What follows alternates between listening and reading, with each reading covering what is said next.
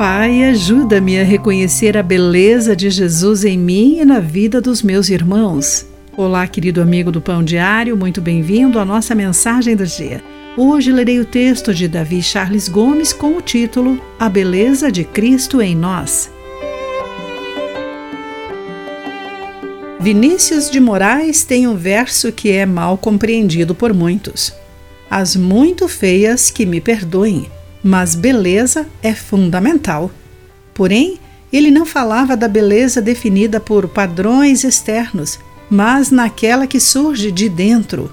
O conceito de beleza depende da perspectiva que se olha. Num certo sentido, o livro de Números demonstra o quanto o Senhor é belo e o que é feio no povo de Israel. A narrativa se repete. Deus nos envia a possuir certo território. O povo desobedece às ordens divinas e murmura. A história de Balaque e Balaão interrompe esse relato. Esses dois não israelitas estão comprometidos a enfatizar a feiura, o pecado do povo de Deus para tirar o favor divino de Israel, a fim de que eles não conquistassem Moabe, terra de Balaque.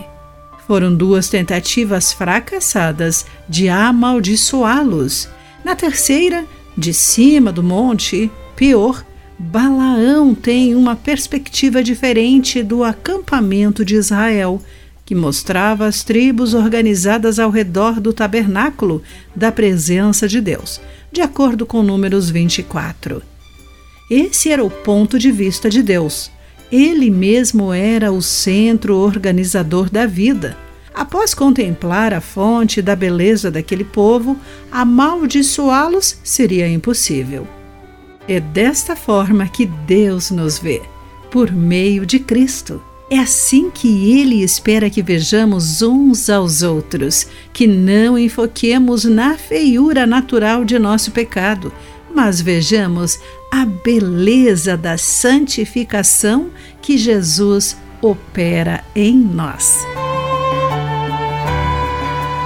Querido amigo, se eu sou um cristão, a beleza de Cristo será vista em mim, pois Ele está me transformando.